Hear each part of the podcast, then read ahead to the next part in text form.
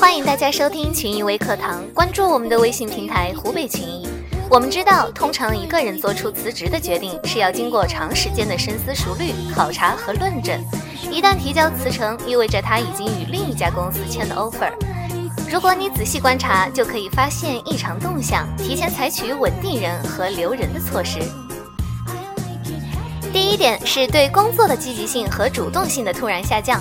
一个一贯积极主动的人突然变得消极被动，对什么事情都无所谓，这是很危险的信号。当一个人决定离开的时候，就已经是人在曹营心在汉。因此，出于职业道德的束缚，会继续做好已经启动的工作，但不会做任何需要长期承诺的事情。第二点是对公司的态度骤然变化，原来对公司牢骚满腹、意见多多，突然变得沉默寡言，别人议论他也不参与。当一个人对公司有抱怨、有意见的时候，他暂时是不会离开的，因为他还对公司抱有希望，希望能有所改善。但是当他已经决定离开了，他对公司的改善也就不抱任何希望，或者说是已经无所谓了。第三点是表现低调，在各种场合表现得比过去低调，开会不发言，讨论不讲话，有任务不主动，有矛盾不卷入。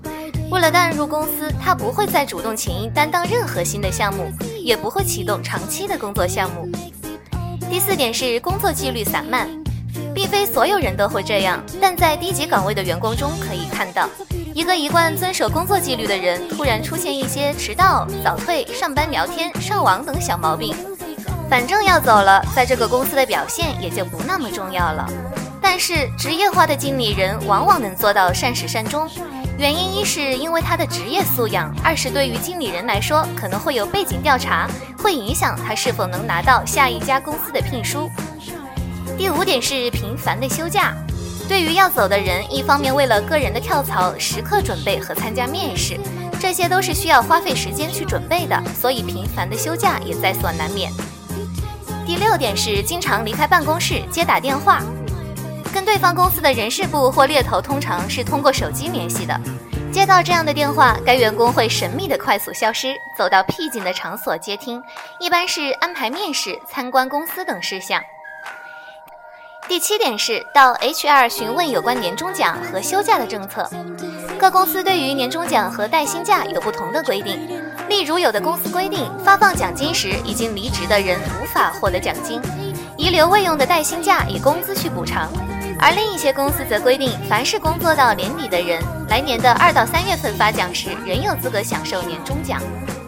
最后一点是做退出的准备。有些员工为了降低自己的离职对现雇主的不利影响，会开始辅导自己的属下，把工作移交给称职的部下，把自己从长期的课题和项目中脱离出来，以便能毫无牵挂地离开。否则，现公司可以以项目未完成为由而拖延他的离开。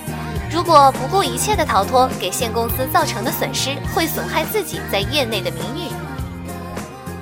好了，以上就是今天为大家准备的员工管理小窍门。